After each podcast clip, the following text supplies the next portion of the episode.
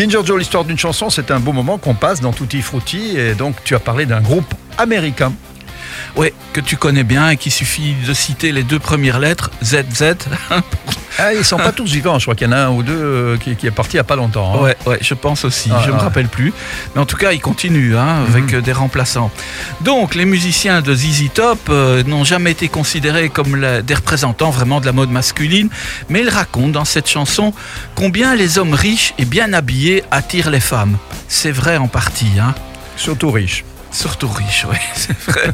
Ouais, tu peux être en t-shirt dans une Ferrari, ça le Ouais, fait aussi. Ça le hein. fait aussi. D'ailleurs, on dit toujours que quand il y a un mec en t-shirt et un mec en costard cravate, c'est le mec euh, au t-shirt qui a le pognon. Oui, c'est possible.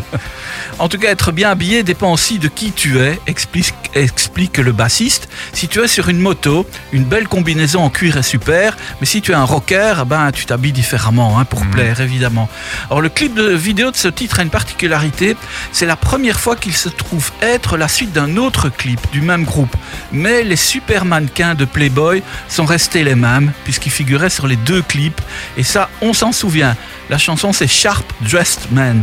Absolument. peut-être. Eh bien, on l'écoute, Ginger. Super morceau. À demain. Ouais, à demain.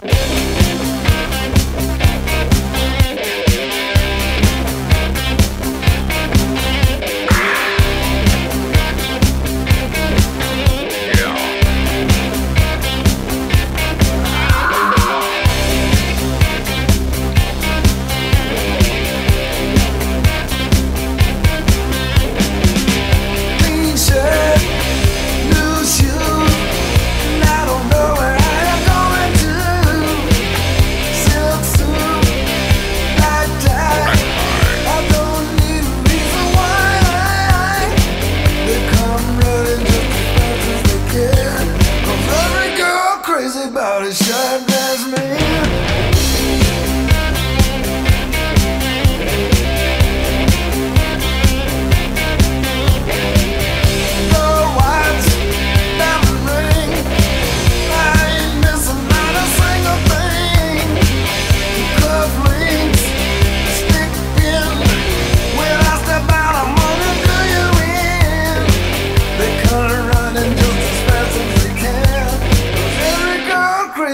out a shark that's